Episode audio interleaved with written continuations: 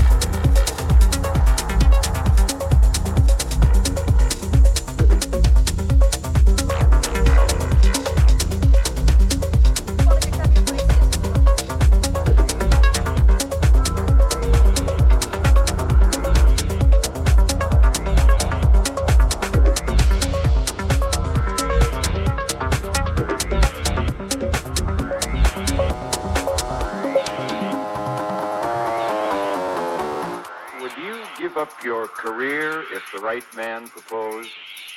No, I wouldn't. My career means too much to me. Too much, too much, too much,